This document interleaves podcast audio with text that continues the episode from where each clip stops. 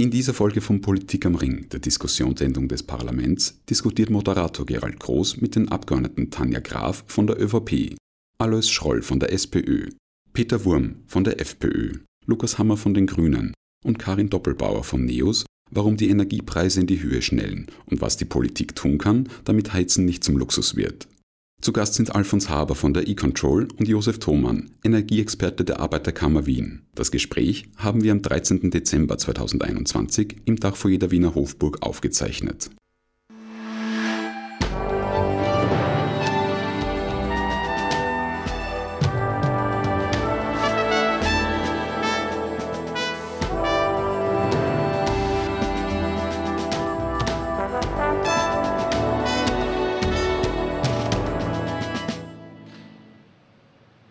Guten Abend und herzlich willkommen bei Politik am Ring, der letzten Ausgabe des Jahres 2021. Unser heutiges Thema wäre vor einem Jahr noch gar keines gewesen. Es geht um die rasant gestiegenen Energiepreise.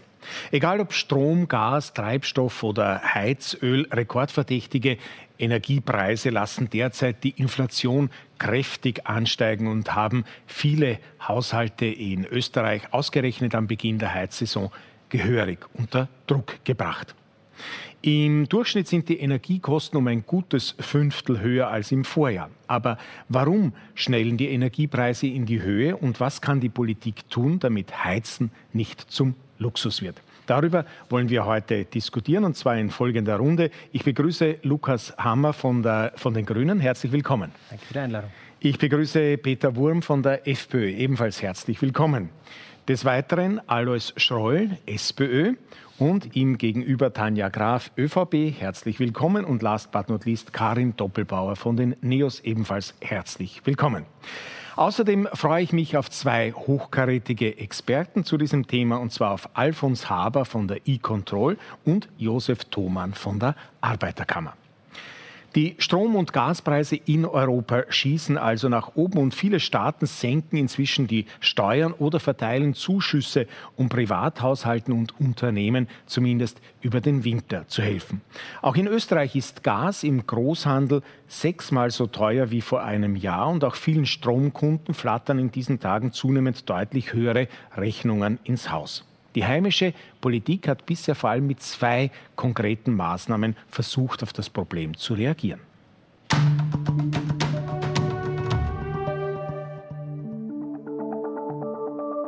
Heizen, Kochen, Tanken. All das wird immer teurer, denn die Energiepreise sind so hoch wie schon lange nicht. Besonders stark ist der Preisanstieg beim Heizöl, im Oktober 2021 zahlt man durchschnittlich um 60,8 Prozent mehr dafür als im Vorjahr. Gas kostet um 15,6 Prozent, Strom um 9,6 Prozent mehr als letztes Jahr. Auch bei den Treibstoffen ist der Anstieg hoch. Der Preis von Diesel geht um 34,8 Prozent in die Höhe, der von Superbenzin um 29,4 Prozent. Vor allem im Gasmarkt haben wir das Zusammentreffen mehrerer Faktoren. Wir nennen das auch den Perfect Storm, also ein richtiges Unwetter, das sich da zusammengebraut hat. Auf der einen Seite ist die Nachfrage sehr, sehr stark gestiegen mit der wirtschaftlichen Erholung, vor allem auch in, in Asien. Und auf der anderen Seite ist aber das Angebot einfach nicht so schnell mitgezogen, wie es das tun hätte sollen, um die Preise niedrig zu halten. Und deswegen haben wir hier ganz, ganz starke Preisanstiege beobachtet.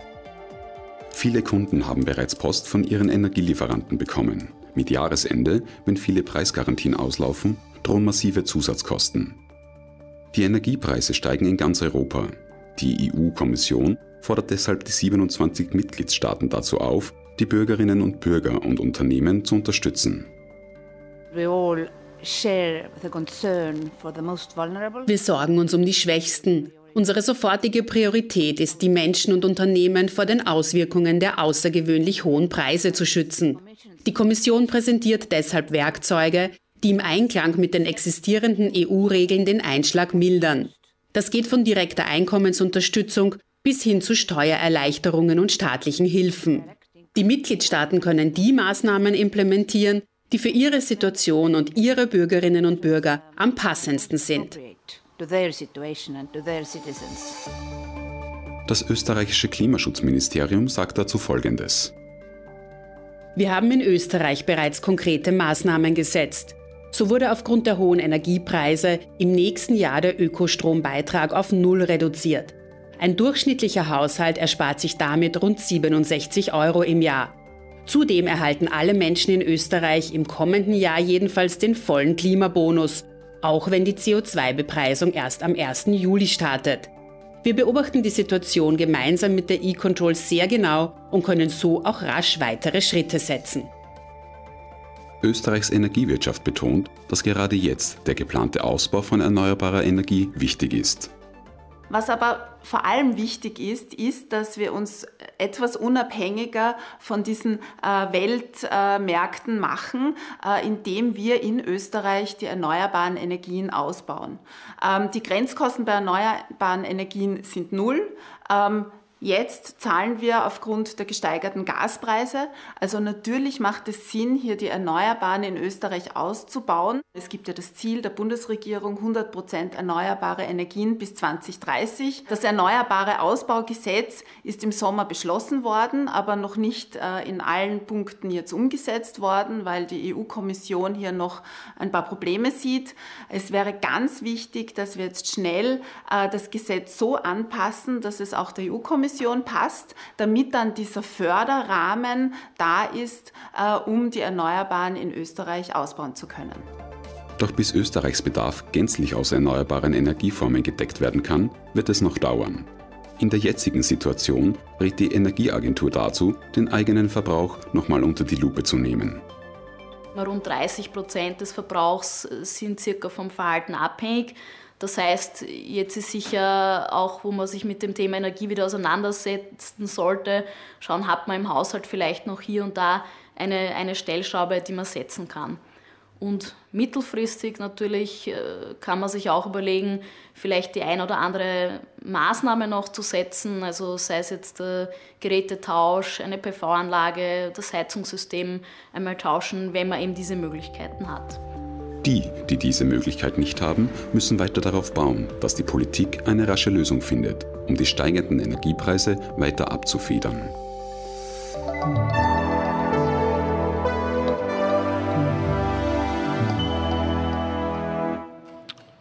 Und genau darüber wollen wir reden. Ich darf jetzt an meiner Seite unseren ersten Experten begrüßen, Professor Alfons Haber. Er ist seit März 2021 Vorstand der E-Control, war davor Professor für Netz- und Systemintegration an der Hochschule Landshut sowie der TU München, äh, kennt aber die E-Control bereits aus seiner früheren beruflichen Tätigkeit. Er war dort immerhin bis 2009 als Senior Expert in der Stromabteilung der E-Control äh, beschäftigt. Herr Professor, bevor ich äh, zu Ihnen komme und äh, wir unser Interview starten, machen wir mal eine Runde äh, mit den Damen und Herren Abgeordneten hier äh, im Politik am Ringstudio. Ich darf äh, mit Ihnen, Herr Hammer, beginnen und zwar deshalb, weil Sie ja gewissermaßen heute auch äh, die Ministerin vertreten, wenn ich das so sagen darf. die Ministerin, die ja vor wenigen Wochen bei einem Ministerrat in Brüssel auch war zu diesem Thema, dort hat es unterschiedliche Meinungen gegeben, wie man diesen gestiegenen Energiepreisen begegnen könnte. Unter anderem haben sich da viele äh, Ministerinnen und Minister, zum Beispiel der französische, dafür ausgesprochen, stärker zu regulieren. Da hat die Ministerin, die österreichische Ministerin Gewissler gesagt, nein, das nicht. Warum eigentlich nicht? Ja, die Ministerin hat äh, auch zusammen mit anderen Staaten klargemacht, dass äh, wir das Thema jetzt weniger darin sehen, dass man jetzt in die Energiemärkte stärker eingreifen muss, sondern dass eigentlich dass es an der Zeit ist, dass man ganz klar benennt, was das Problem ist. Und das Problem ist, dass wir jetzt wieder einmal, und das ist ja nicht das erste Mal, dass wir wieder mal einen sehr schockhaften, starken Anstieg der Strom- und Gaspreise haben der einfach daraus resultiert, dass wir, und das ist eben das, was es zu benennen gilt, äh, davon kommt, dass wir abhängig sind von fossilen Energieimporten, dass wir im Prinzip in einer Preisfalle sind, die wir als Grüne in den letzten Jahren immer, vor der wir immer wieder gewarnt haben, weil wir sozusagen in diese Preisfalle reingetrieben wurden, wo dann immer wieder gesagt wurde, wenn die Preise wieder gefallen sind, na, das bleibt alles billiger. Und wir haben gesagt haben, nein, das ist ein das ist in diesem System immanent, dass es hier zu Preisanstiegen kommt. Ähm, das heißt, langfristig ist es klar, was wir machen müssen. Wir müssen raus aus den Fossilen und rein in die Erneuerbaren. Das wurde jetzt auch im Beitrag sehr gut erwähnt. Ähm, was auch erwähnt wurde, ist das, was wir kurzfristig machen, nämlich dass für nächstes Jahr der Ökostromförderbeitrag äh, erlassen wird für Unternehmen und für Haushalte. Das sind 70 Euro pro Haushalt im Durchschnitt. Was wir auch machen, ist, dass äh, wir einen Klimabonus einführen, der, ähm, der, jedes Haushalt, der jeder Haushalt bekommt, auch jedes Kind bekommt, der den Menschen so im Schnitt ähm, 100 bis 200 Euro bringen wird. Ähm, und das Gute ist, diesen Bonus gibt es für das ganze Jahr. Die CO2-Bepreisung, aus der sich der finanziert, das gibt es nur das halbe Jahr. Also hier ist es wichtig, gezielt Maßnahmen für die Leute zu setzen, die wirklich ein Problem haben. Ähm, was wir aber nicht machen sollten, ist einerseits sozusagen jetzt irgendwie in Panik äh, geraten und, ähm, und da rumzuregulieren in, in dem Markt. Aber vor allem, was wir nicht tun sollten, ist dieses System, diese Preisfalle, diese Fossile weiter am Leben zu halten, indem man äh, vor allem fossile Energie künstlich verbilligt. Mhm. Das, und da gibt es ja schon Vorschläge auch von der Opposition. Ähm, ich glaube, da, da, muss man wirklich aufpassen. Da tut man den Menschen auch keinen Gefallen, die ja in dieser Preisfalle sind die muss man dort rausholen. Das machen wir mit äh, Rekordbudgets für Förderungen. Wir haben auch eine eigene Förderschiene für Menschen, die sehr wenig Geld haben. Da wird es nächstes Jahr zum ersten Mal in Österreich so sein, dass Menschen bis zu 100 Prozent ihrer neuen Heizungsanlage gefördert bekommen. Das gab es in mhm. Österreich noch nie. Ich glaube, das sind so gezielte Maßnahmen, äh, um Leute aus dieser Preisfalle zu ähm, äh, befreien ähm, aber was wir eben nicht machen sollten, sind sozusagen neue klimaschädliche Subventionen ein. Okay. Ähm, Frau Graf, da möchte ich Sie gleich fragen, ob äh, Sie sich innerhalb der äh, Regierungsparteien einig sind, was äh, auf der einen Seite die Diagnose äh, des Problems betrifft, aber gleichzeitig auch die Therapie, die wir jetzt in Ansätzen gehört haben. Also wenn ich zusammenfassen darf, noch einmal Abhängigkeit von äh, fossilen Importen, äh, hat Herr Hammer gesagt, und was die Therapie betrifft, auf der einen Seite jetzt einmal kurzfristig eben äh, Ökostrombeitrag äh, auf Null senken und den vollen Klimabonus äh, auszahlen. Aber langfristig raus aus der Preisfalle. Sehen Sie das genauso? Also zusammengefasst, äh, was mein Kollege auch gesagt hat, dass die Entwicklung der Energiekosten äh, ein gemeinsames äh, Credo ist, wo wir sagen, den müssen wir äh, natürlich auch äh, beobachten und entgegenkommen, dass das nicht nur aus sozialer, sondern auch aus wirtschaftlicher Sicht äh, eine Frage ist, die wir uns selbst stellen sollten. Das ist, glaube ich, in unserer Koalition ganz klar in, in, Absprache auch. Wir haben auch die richtigen Lösungsansätze schon gewählt. Sie haben das im Beitrag auch gehört, dass ja die EU-Kommission jedem Mitgliedstaat sozusagen die Wahlfreiheit gibt, welche Ansätze sie selbst treffen. Wir haben im ersten Schritt einmal den Ökostromförderbeitrag äh, auf Null gesenkt für nächstes Jahr. Das bedeutet für den Haushalt 67 Euro. Für einen gewerblichen Betrieb sind das bis zu 67.000 Euro. Und für den Industriestandort sind es hunderte tausend äh, Euro, die man sich sozusagen jetzt nächstes Jahr sparen wird. Äh, Lukas Hammer hat auch schon gesagt, dass die CO2-Bepreisung verschoben worden ist auf Juli 2022. Äh, wir aber den Klimabonus jetzt schon fürs ganze Jahr 2022 ausbezahlen. Äh, mit dem Zusatz, dass eben äh, für Kinder, das hat er auch schon kurz erwähnt, einen Zuschlag geben wird von 50 Prozent für den Klimabonus. Was wir auch noch gemacht haben, eben um auch äh, das Thema Energiearmut äh, abzufangen, ist eben, dass wir äh, gerade letzte Woche im Ausschuss Arbeit und Soziales beschlossen haben, weitere 10 Millionen ins Covid-Armut-Gesetz zu investieren, wo wir dieses Thema Energiearmut auch bekämpfen wollen mit 10 Millionen. Dann haben wir im, ERG, das ja jetzt bald auf dem Weg ist, nächstes Jahr sozusagen auch das Thema Energiearmut auch behandelt, wo auch äh, die SPÖ, der Alois Scholl, einen äh, wichtigen Beitrag äh, mitgetragen hat, wo wir gesagt haben, dieses Thema wollen wir da auch abfangen. Und man darf eines nicht vergessen in dem ganzen Thema ist, die Länder machen sehr viel. Die Länder machen sehr viel mit Heizkostenzuschuss. Äh, die Energieversorgungsbetriebe machen auch einiges. Es gibt sozusagen diesen Fonds, äh, äh, das ist für arme Haushalte, wo es auch einen Fonds gibt, diesen in die Caritas einspeisen. Äh, so einen Heizfonds, wo auch, wenn ich jetzt dann nach Salzburg schaue, wo ich herkomme, die Salzburger AG, 55.000 investiert in diesen Caritas-Fonds. Also es werden von sehr vielen Töpfen kommt einiges. Ich glaube, wir müssen darauf hinweisen, wo kann man sich das abholen, wenn man in dieser Energiearmut ist. Das ist mhm. das eine Thema. Das andere Thema, was der Lukas angesprochen hat, ist diese Unabhängigkeit, die wir natürlich brauchen, weniger zu importieren, sondern mehr selbst herzustellen. Und das können wir mit dem ERG. Das funktioniert aber dann, wenn wir sagen, wir haben die Infrastruktur, wir haben die Leitungen, wo wir auch unsere ja. äh, erneuerbare Energie sozusagen auch äh, an den Mann bringen. Mhm. Das war jetzt schon sehr viel für den Anfang. Ich weiß schon, dass natürlich in der ersten Runde äh, das Bemühen da ist, äh, mal gleich alles loszuwerden, aber versuchen wir vielleicht trotzdem ein bisschen äh, punktueller auch äh, vorzugehen. Vielleicht jetzt äh, in der Kritik dessen, was da am äh, Tisch ist von den beiden Regierungsparteien. Frau Graf, Sie konnten nicht sehen, dass der Herr Wurm neben Ihnen fallweise die Augen etwas verdreht hat, während Sie gesprochen haben. warum eigentlich? Herr? Wollte ich nicht unhöflich sein bei der Frau Kollegin Kollegin, aber äh, ich glaube, man muss die Tatsachen schon benennen. Also ersparen wird sich weder der Haushalt in Österreich oder der normale Bürger, äh, was aktuell oder im kommenden Jahr und auch die Betriebe werden sich nichts ersparen, weil es klingt ja so, wie wenn es da die Grünen und die ÖVP ein Füllhorn ausschütten würden. Die Diskussion ist ja heute, dass explodierende Energiepreise da sind. Die spürt auch jeder bereits und zwar selber in den Haushalten, in den Betrieben. Und ich muss Sie auch ein bisschen korrigieren, die Entwicklung ist nicht über Nacht gekommen. Äh, darf selber, ich habe mit, ich habe im Mai 2020 bereits einen Antrag eingebracht, persönlich mit meinen Kollegen, äh, wo es um äh, betreffend Preismonitoring und Inflationsstopp in Covid-Zeiten. Mhm.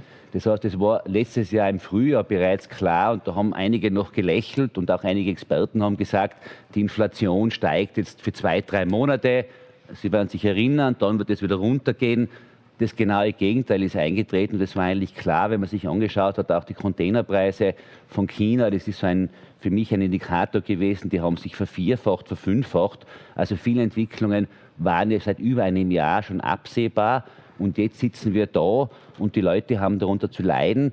Und ich sage es noch einmal, man muss auch das ganze Thema das natürlich vor allem die Grünen in der Regierung auch jetzt spielen und auch leider Gottes der Europäische Union. Das baden die Leute jetzt aus. Und zwar erstens diese Umstellung, diese, sage ich, viel zu schnelle, unpragmatische Umstellung in Richtung Ökoenergie, sage ich einmal, das ist fast eine Religion geworden. Zusätzlich die ganze Corona-Krise und diese Energiepreisexplosion gibt es ja in der, äh, in der Form und in dieser Höhe nur in Europa. Also das ist ja auch in anderen Ländern gibt es auch natürlich Preisveränderungen, aber in dieser Dynamik haben wir sie nur in der Europäischen Union und das heißt, viele Probleme sind hausgemacht. Aber ich, wir haben dann im Zuge der mhm. Diskussion mhm. vielleicht Zeit, das näher auszuführen. Mhm. Frau Doppelbauer, wie sehen Sie das? Naja, ähm, ich werde jetzt vielleicht gleich mal, äh, mal replizieren. Also ich finde es immer wahnsinnig spannend, wie die FPÖ ähm, oder hier der Kollege Wurm äh, argumentiert. Auf der einen Seite fordern sie einen Inflationsstopp, auf der anderen Seite reden wir von Containerpreisen aus China. Und da wird da schon ganz klar, was hier äh, los ist, nämlich dass das vollkommen egal ist, ob wir in Österreich einen Inflationsstopp machen. Deswegen werden sich die Preise in China aber überhaupt nicht ändern. Das heißt, das ganze Thema ist hier wirklich ein größeres, das man sich anschauen muss. Äh, und um es aber auch, äh, wo ich ihm zustimme, ist, äh, dass es nicht äh, über Nacht passiert ist. Also dass, dass die Entwicklung absehbar war, ähm, ist, ist richtig. Und deswegen wäre es halt auch schön gewesen, und auch die FPÖ war ja mal in der Regierung, wenn man äh, das ERG halt einfach auch schon früher umgesetzt hätte, weil die Lösung sind natürlich raus aus dieser Abhängigkeit äh, zu kommen. Wir sind einfach abhängig von einem äh, Import äh, von Gas ähm, jetzt ähm, aus Russland und wir haben heute, glaube ich, alle wieder gelesen, äh, womit hier gerade gedroht wird und äh, eventuell sogar, ähm, also da werden ja sogar Kämpfe angedroht jetzt wieder. Und das, das Druckmittel, das hier herrscht, ist wirklich das Gas aus, aus Russland. Also das ist wirklich äh, sehr, äh, sehr bestürzend. Ich glaube, die Phase ist wirklich sehr bestürzend, in der wir uns hier befinden. Auf der anderen Seite natürlich Öl. Also eine größere Unabhängigkeit ähm, brauchen wir auf jeden Fall. Und deshalb ist natürlich der Ausbau der Erneuerbaren ein ganz, ganz großes Thema, das in Österreich halt viel zu spät angegangen worden ist. Mhm. Herr Scholl, jetzt ist ja schon vieles äh, am Tisch. Was darüber hinaus ist es denn, was die äh, SPÖ noch fordert bzw. einbringen kann zu diesem Thema? Ja, da gibt es sehr, sehr viel. ähm, äh, vielleicht, wenn ich anfangen darf bei der Kollegin, äh, wie du angesprochen hast, Tanja, äh, die Energiearmut Das ist für uns natürlich ein ganz ein wesentliches Thema, weil, glaube ich, auch äh, das, äh, die ganze Thematik Energie äh, ja nicht nur wirtschaftliche, sondern soziales und was alles dazugehört, Problematik ist. Und ich muss Sie korrigieren, wenn ich das replizieren darf, dass die Energieministerinnen sich getroffen haben in Brüssel, weil nämlich unsere Energieministerin nicht in Brüssel war, genau am 26. Oktober, wo genau das mit den Energieministerinnen und Ministern besprochen worden ist. Und das ist es, was uns wirklich sehr sauer aufstößt, weil, äh, Kollegin Graf, du hast es angesprochen, äh, die EU-Kommission den Ländern sehr, sehr viele oder eine Toolbox an Maßnahmen quasi schon in die Hand gegeben hat. Und wenn man sich anschaut, welche Länder jetzt schon reagiert haben, äh, jetzt zuletzt, glaube ich, die letzten zwei, drei Tage Polen äh, und die Mehrwertsteuer auf Gas und Strom äh, reduziert haben oder ausgesetzt haben, ja, ist in Österreich bis dato nichts passiert. Äh, wir haben Anträge, ich habe Anträge eingebracht, die wurden vertagt in den äh, Ausschusssitzungen. Wir haben Anträge eingebracht für ähm, gesetzliche Abschaltungen, dass die ausgesetzt werden. Also das heißt, es sind schon sehr viele Vorschläge gekommen und die wurden leider negiert. Und wenn man sich im Beitrag, im, im Anfangsbeitrag das anschaut, wie die Entwicklung ist, wenn man jetzt nur hernimmt, die Miete, Eigenheim, äh, Benzin, Strom und dann Heizen, äh, dann glauben Sie mir das, äh, sehr, sehr viele Leute draußen können sich das nicht mehr leisten und haben wirklich ein massives Problem. Und wenn es gesprochen wird, um es jetzt nicht zu lange zu machen, äh, äh wir brauchen dafür das ERG und wir brauchen alle Gesetze dafür.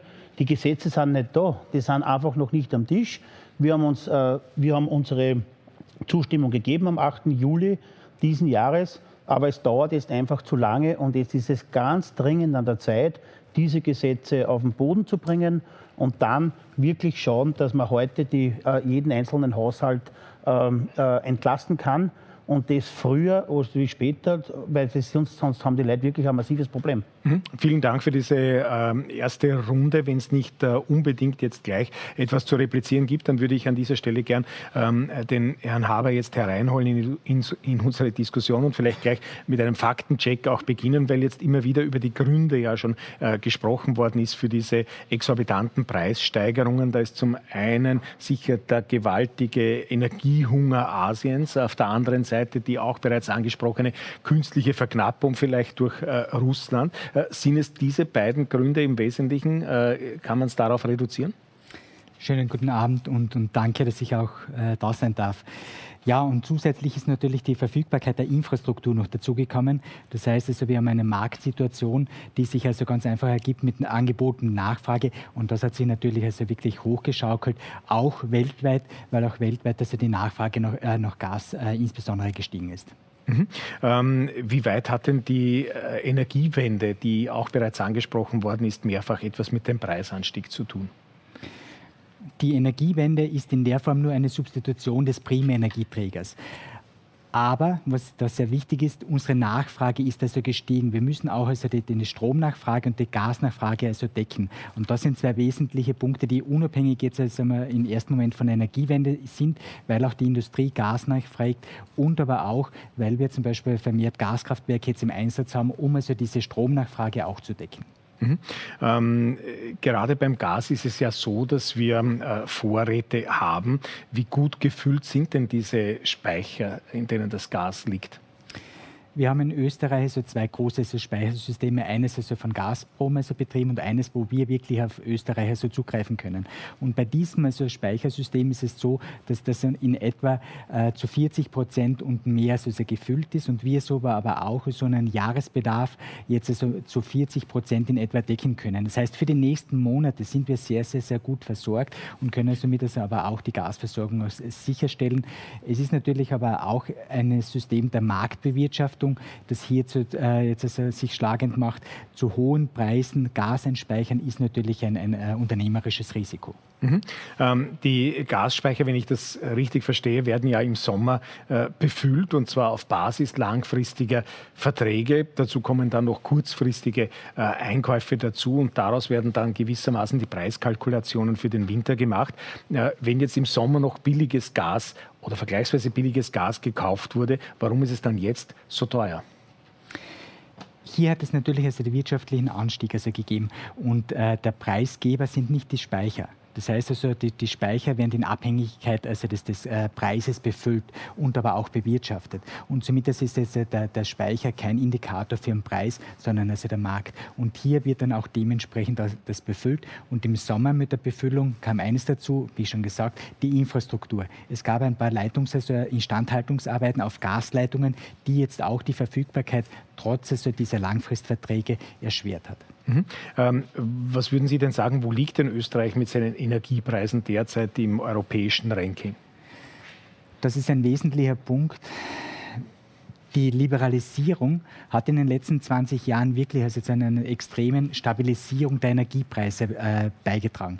Wir können wirklich sagen, also, dass in den letzten zehn Jahren die Strom- und die Gaspreise wirklich im europäischen Mittelfeld und das nahezu konstant geblieben sind. Das heißt also, wir sind deshalb auch bezogen auf die Kaufkraft wirklich äh, mit unseren Energiepreisen in Strom und Gas eines der günstigsten. Mhm. Äh, bevor wir jetzt wieder zu den ähm, äh, Damen und äh, Herren Abgeordneten zurückkommen, was haben Sie denn aus dieser ersten Runde der Wortmeldungen mitgenommen? Wo sind Sie d'accord? Wo gibt es möglicherweise auch Widerspruch? Beziehungsweise wo würden Sie überhaupt sagen, das oder das stimmt vielleicht gar nicht? Hier sind viele Aspekte, die man im Zusammenhang äh, sehen muss. Und da sind also viele Aspekte, die jetzt also natürlich auch äh, extrem bei der komplexen äh, Bewertung der Energieversorgungssituation mit einfließen. Und da sind also viele Punkte, die man hier wirklich berücksichtigen muss. Und das kann man nicht das jetzt auf, auf zwei Minuten oder drei Minuten also wirklich zusammenkürzen. Hier sind viele Faktoren, die einfach auch für die weitere äh, Perspektive wichtig sind zu berücksichtigen. Mhm. Und was würden Sie der Politik oder den Politikerinnen und Politikern raten bzw. Äh, erwarten, auch von Ihnen, was zu tun ist jetzt? Wie gesagt, also wir als Regulierungsbehörde, wir wollen Transparenz schaffen für den Energiemarkt. Und genau für diese Transparenz sind wir auch da, um hier auch die Rahmenbedingungen für die Teilnahme am Markt zu schaffen. Und also das also erfolgt also von der politischen Seite. Und so wollen wir auch also die Rahmenbedingungen und aber auch einen wesentlichen Beitrag für die Leistbarkeit der Energieversorgung für die Konsumentinnen und Konsumenten in Österreich ermöglichen. Mhm. Ähm, dann komme ich wieder zurück äh, zu Ihnen, Herr Hammer. Sie haben sich vorhin schon äh, kurz zu Wort gemeldet. Äh, ich nehme an, das ist noch äh, immer immer offen, beziehungsweise äh, wir können gleich hier auch fortsetzen bei dem, was äh, Herr Haber jetzt gesagt hat in der Zwischenzeit. Ja, vielen Dank. Also mich hat das natürlich ein bisschen provoziert, äh, wenn der Kollege Wurm von der FPÖ sagt, die Probleme sind hausgemacht. Da gebe ich ihm ja recht. Uh, nur ich glaube, wir meinen, also ich meine das ein bisschen anders als Sie. Das hausgemacht ist natürlich, dass wir seit uh, vielen Jahren wissen, dass wir in einer Preisfalle sind und einfach viel zu wenig gemacht haben. Ähm, um da rauszukommen. Beim Strom waren wir ja gar nicht so schlecht, aber wenn wir über erneuerbare Energien reden, reden wir äh, viel zu selten über den Wärmebereich, der ja sozusagen wesentlich schwieriger ist, wo wir eine viel größere Aufgabe in Österreich noch haben als beim Strom. Wir haben äh, 600.000 bis 700.000 Ölheizungen, 900.000 Gasheizungen und die müssen wir in den nächsten 20 Jahren austauschen. Da sind die Leute wirklich in einer, in einer Preisfalle. Ähm, da wurde einfach viel zu wenig gemacht in den letzten Jahren. Ähm, wir haben einfach, um das ein bisschen in Beziehung zu setzen, ähm, das letzte Mal mit SPÖ-Bundeskanzler ähm, gab es so äh, 40, 50 Millionen Euro für thermische Sanierung und Heizkesseltausch. Jetzt haben wir das Zehnfache, zehn bis zwölffache, ähm, um da wirklich, damit auch das ganze Jahr über ähm, Förderungen da sind. Ähm, ich glaube, das ist ein sehr wesentlicher Teil, dass wir hier im Wärmebereich weiterkommen. Ähm, und das andere, was wir auch nicht vergessen dürfen, was ähm, in dieser Diskussion ein bisschen zu kurz kommt manchmal, sind die, ist die Verantwortung der Länder. Es wurde schon angesprochen, mhm. auch von der Kollegin Graf. Ähm, die Länder sind laut unserer wunderschönen Bundesverfassung ja eigentlich für die Energie zuständig. Es gibt sehr viele Dinge, die müssen wir im Bund machen. Ähm, aber zum Beispiel die Länder haben den Heizkostenzuschuss und der ist in den Bundesländern sehr unterschiedlich ausgestattet. Ähm, das freiheitlich regierte Oberösterreich ist sehr knausrig, was den Heizkostenzuschuss. Ich zeige auf Sie, weil Sie ein Freiheitlicher sind. Ich weiß, dass Sie aus Tirol kommen. Ähm, da sind wir bei 152 Euro. Ähm, Im äh, schwarz-grün regierten Vorarlberg sind wir auf 270. Ja? Also da gibt es, auch die Länder haben da einen sehr großen Spielraum, was, äh, wenn es darum geht, Menschen ähm, bei den Heizkosten unter die Arme zu greifen.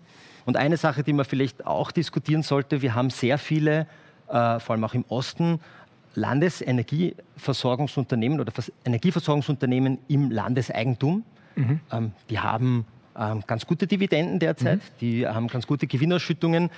Ähm, da sollte man sich schon noch mal überlegen, ob man den Menschen, die in dem Land wohnen, nicht auch an den Gewinnen, dass man die teilhaben lässt. Mhm. Äh, da sprechen Sie etwas an, äh, womit ich gerne die Frau Abgeordnete Graf auch äh, konfrontieren möchte, weil es nämlich äh, aus dem Mund eines äh, ÖVP-Politikers kommt. Äh, die ÖVP ist im Burgenland, weil Ostösterreich angesprochen worden ist, das östlichste Bundesland, dort ja in der Opposition. Und da sagt Ihr Parteichef, der Christian Sagatz, dass der Energieversorger des Landes einen Jahresgewinn von über 20 20 Millionen Euro erwirtschaftet habe, äh, Expansionspläne in Milliardenhöhe verfolge und den burgenländischen Strombedarf zu 150 Prozent äh, decke, äh, dass daher sozusagen der Energieversorger hier auch in die Verantwortung zu nehmen sei. Das würde dann aber für alle anderen Energieversorger auch in ÖVP-dominierten bzw. regierten äh, Bundesländern auch gelten, oder?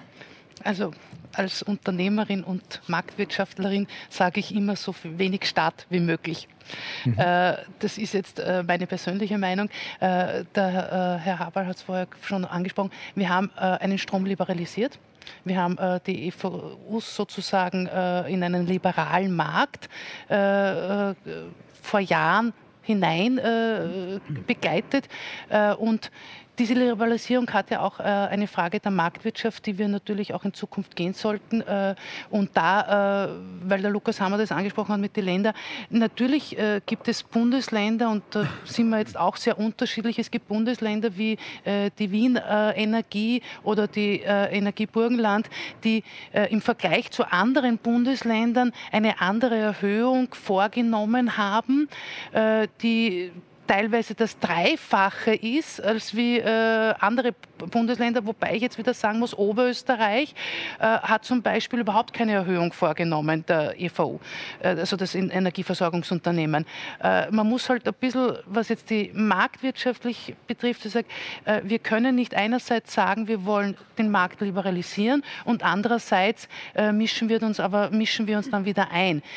und da muss ich auch sagen, das ist auch nicht der Weg der des EU-Strombinnenmarktes, weil der sagt ja auch, dass man in Europa die Liberalisierung vorantreiben sollte und nicht ständig eingreifen sollte in den Markt. Und äh, da bin ich jetzt eigentlich auf der liberalen Seite, mhm. wo ich sage, äh, wir wollen das liberalisieren und das sollte auch für die EVUs, ich bin jetzt keine EVU-Sprecherin, aber es sollte auch für die EVUs mhm. so gelten. Okay, es haben sich inzwischen eh schon alle zu Wort gemeldet. Ja. Ich äh, bleibe gleich auf der Seite, Herr Wurm, bitte. Ja, Vielleicht sollte man den Zusehern einmal auch erklären, äh, wie in etwa sich ein Strompreis zusammensetzt. Jetzt ganz einfach formuliert. Ein Drittel ist der reine Energiepreis, also quasi die Erzeugung des Stroms. Ein Drittel ist in etwa die Netzgeschichte, äh, die Netzinfrastruktur und ein Drittel sind Abgaben und Steuern. So. Mhm. Und jetzt, wenn wir mal jetzt beim zweiten Drittel bleiben, bei der Netzgeschichte, dann ist natürlich klar, dass aufgrund auch der neuen Entwicklungen das ein sehr großer Kostenfaktor ist. Sie werden es dann bei der E-Control auch sehen. Und ein Thema, was ich jetzt seit, glaube ich, vier oder fünf Jahren versuche auch einmal klarzumachen, ich bin leider gescheitert. Wir haben ja auch völlig sinnlos äh, quasi den Zwang zum Smart Meter Umrüstung durchgeboxt. Also alle haben einen Smart Meter jetzt quasi haben müssen und die Ausrollung ist jetzt im Laufen. Kosten für Österreich eine Milliarde Euro.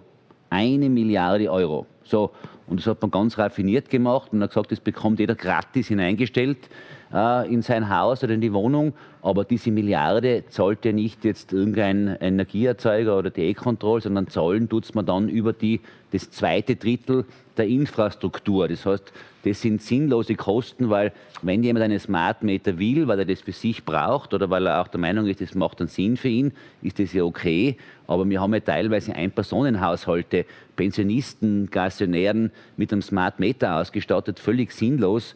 Äh, und das sind so Dinge, die man auch sagen muss. Und das dritte Drittel, dass man das auch noch sagt, das sind dann eben, eben die berühmte Gewessler Ökogeschichte, CO2-Strafsteuer und so weiter oder auch Mehrwertsteuer. Und da haben wir klar gesagt, da muss man eben auch im dritten Drittel dann gerade in der Krise jetzt den Menschen und zumindest einmal den kleinen Einkommen oder Kleinstunternehmern auch wirklich einmal von mir aus auf ein, zwei Jahre einmal wirklich entgegenkommen und von dem dritten Drittel mhm. entweder alles weglassen oder einen großen Teil des dritten Drittels weglassen. Okay, äh, Frau Doppelpaar. Na, ich wollte auch auf, ähm, auf, das, ähm, auf die Kostenstruktur eingehen der, des Energiepreises und auch noch ein paar Worte sagen. Ähm, der Kollege Wurm schon angefangen hat zur Netzinfrastruktur, äh, weil ähm, das natürlich so ist also und, und, vielleicht zur Erklärung für alle, die, die sich nicht jeden Tag damit beschäftigen, also die Liberalisierung des Strommarktes hat ja dazu geführt, dass man die, den Verkauf der Energie sozusagen getrennt hat von der äh, Infrastrukturschiene. Also sehr, sehr vereinfacht dargestellt. Und das heißt, die Infrastruktur, die muss natürlich finanziell gut ausgestattet sein äh, und, äh, und der Strommarkt dann selber ist ja durchaus wirklich ähm, liberalisiert. Was aber in der Infrastruktur passiert ist de facto, äh, ist, dass hier äh, große Gewinne erwirtschaftet werden weil auch aus meiner Sicht, äh, und in Oberösterreich hat zum Beispiel erst vor zwei Jahren die Infrastruktur massiv erhöht, die Preise. Also gerade für die, für die Wirtschafter, für die Unternehmerinnen und Unternehmer war das ein Wahnsinn. Also die Industriebetriebe haben echt aufgestöhnt unter diesen höheren Kosten. Und was ist dann passiert? Dann kam der Wahlkampf in Oberösterreich und dann hat man das Ganze äh, sozusagen an die Mutter weitergereicht. Und über die Mutter sind dann ganz plötzlich Gewinne ausgezahlt worden und die sind jetzt nicht irgendwo in der Wirtschaft geblieben, diese Gewinne, sondern die gehen dann an das Land Oberösterreich, das ist der Großteil äh, also der Besitzer ist, also zu einem großen Teil und die Reiker und, und, und. Also hier wird natürlich ganz viel Geld ähm, ähm, in Wahrheit indirekt ähm, äh, über die Steuerzahler umverteilt, äh, die dann wiederum in Landesregierungen und in Landesbudgets äh, versickern, wo sie wirklich nicht hingehören. Also wenn man hier von Transparenz und von Liberalisierung des Marktes spricht, dann muss man das auch ernst nehmen. Und ich wäre da sehr stark dafür, dass die Netzinfrastruktur zum Beispiel keine Gewinne erzielen darf, sondern dass hier wirklich sozusagen gewinndeckend gearbeitet wird, damit hier einfach diese Umverteilungen nicht mehr stattfinden. Also das mhm. wäre vielleicht ein ganz, ganz großer Schritt in eine Richtung, wo wir auch sehr viel kompetitiver am Markt sein könnten. Mhm. Dann gibt es noch ganz ganz viele andere, aber ich wollte nur auch direkt okay. äh, darauf antworten. Vielen Dank dafür, Herr Scholl. Können Sie sich damit äh, anfreunden zum Beispiel? Ähm, so wie man bei uns am Land sagt, glaube ich, sollte man mal die Kirche im Dorf lassen. Jetzt waren ja sehr, sehr viele äh, Meinungen dazu und äh, Kollege Hammer hat gesagt, äh, äh, es ist in den letzten Jahren nichts gemacht worden. Es sind vor, bei, bei Bundeskanzler davor so viele Millionen investiert worden. Äh, äh, Tanja Graf äh, hat andere Themen angesprochen. Letztendlich geht es jetzt um das Problem, dass sich die Bürgerinnen und Bürger das Heizen und quasi den Strom nicht mehr leisten können. Vom Tanken und vom, vom Autofahren, äh, von dem reden wir gar nicht. Was vielleicht natürlich von der Politik, von der grünen Seite her gewünscht wäre, man wahrscheinlich kein einziges Auto mehr fährt. Nur muss man sich dann die ganze Infrastruktur im Land, in den Ländern, in den Gemeinden, äh, also in den 2090 Gemeinden in Österreich äh, individuell anschauen. Und ich glaube, ähm, dass er, ähm, äh, so wie es Kollege Hammer gesagt hat, äh, ja, wir haben jetzt investiert oder wir investieren jetzt. Ja, wir investieren jetzt in das Ziel, 2030 100 Prozent erneuerbare Energie in Österreich äh, zu erzeugen und, und auch zu haben. Aber von dem haben die Leute jetzt nichts. Und äh, weil Kollegin Graf angesprochen hat, äh, in Oberösterreich ist null erhöht worden und im Burgenland und in Wien ist so viel erhöht worden. Ich hätte da die Zahlen da, aber das bringt nichts den Leuten draus, wenn wir jetzt diskutieren, äh, ähm, wo die Bundesländer da, äh, die Leute die letzten Tage Briefe bekommen haben, bis 31.12. dieser Preis, ab 1.1. dieser Preis. 49 Prozent Steigerung äh, beim Strom. Und wir, ich habe ganz gezielt Anträge eingebracht, und ich wiederhole es noch einmal, wir hätten die Möglichkeit von der Kommission, dass wir jetzt sagen, die Halbierung der Mehrwertsteuer zum Beispiel für Strom und Gas zeitlich begrenzt. Äh, wir sagen ganz klar, jetzt einen Winterzuschuss pro Haushalt von 300 Euro, zumindest für äh, äh, ähm, äh, Haus, äh, äh, Haushaltseinkommen, also einkommensschwache Haushalte. Äh, und jetzt muss schnell gehandelt werden, weil die Leute brauchen jetzt eine Hilfe. Die haben nichts davon, wenn wir 2030 100 Prozent erneuerbaren Ausbau haben. Das ist alles gut und schön, aber ich glaube, jetzt ist die Preissteigerung und die ganze Verteuerung in jedem Bereich des Lebens so massiv, dass jetzt das Problem angegangen werden muss. Jetzt, heute. Mhm. Ähm, vielen herzlichen Dank äh, für diese Runde, Herr Haber. Ich komme wieder zu Ihnen äh, zurück. Was glauben Sie denn, wie lange wird dieses äh, derzeit hohe Preisniveau äh, halten, beziehungsweise äh, ist da noch mehr drinnen möglicherweise? Also wird es noch weiter steigen, äh, beziehungsweise wann kann es da wieder eine Trendwende geben? Unsere Analysen haben gezeigt, dass es mittelfristig also wie auf einem hohen Niveau bleiben. Ähm, es ist so, dass also die, die, Gaspreise sinken also jetzt also im, äh, nach dem Winter wieder ab und sollten sich also ab 2023, 2024 wieder auf einem Vorjahresniveau äh, jetzt also in etwa ein, also jetzt einpendeln. Mittelfristig ist aber auch äh, zu berücksichtigen, dass die CO2-Preise, Entschuldigung, die CO2-Preise auch hier die, die, die Stromproduktion also erhöhen, also das heißt Gaspreise und, und äh, Strompreise, dass wir hier also jetzt also schon also auch von, von höheren Kosten also rechnen. Und das ist ein Zusammenspiel, also wir gehen davon aus, dass es ab die erste äh, so Reduktionen so äh, ab April 2022 kommt und, und äh, Strompreise sich dann also in den nächsten zwei, drei Jahren wieder auf das Vorjahr oder auf das Niveau des, des Beginn des Jahres also jetzt also zurückpendeln sollte und aber zurück, äh, zusätzlich also die, die, die Gaspreise ähm, ja auch, also, aber auch in, in, etwa drei Jahren sich reduzieren sollten. Mhm. Ähm, weil jetzt äh, so oft schon der Umstieg auf die Erneuerbaren logischerweise angesprochen worden ist. Frau Graf, Sie wollen äh, unmittelbar dazu was sagen? Ich wollte noch äh, auf die, äh, kurz replizieren auf, äh, auf die Frau Doppelbauer, weil sie das eben auch angesprochen hat, Netzinfrastruktur, Netztarife. Mhm. Äh, meine, wir haben jetzt die E-Control hier. Ich möchte schon äh, das Bild wieder auflösen, äh, dass das nicht willkürliche äh, Entscheidungen sind, die hier getroffen werden bei dem Netzinfrastrukturausbau, sondern das sind Regulative, äh, die die E-Control äh, natürlich unter Beobachtung und auch unter Kontrolle hat. Also hier den Eindruck zu vermitteln, dass Oberösterreich da große äh, Gewinne ausschüttet, also jetzt in Gewinne gemacht hat. Also muss man schon auch ein bisschen lassen, weil es gibt gewisse Faktoren, die zum Beispiel bei einer Netzinfrastruktur nicht berücksichtigt werden, wie Personalkosten äh, und dergleichen. Also das sind alles Sachverständiger, also das sind alles Themen, äh, die jetzt da da nicht, also ich darf da bitte das Bild ein bisschen auflösen und Aber ganz kurz noch mhm. zur Mehrwertsteuer, weil das eben auch gefallen ist äh, von dir, äh, Kollege Wurm.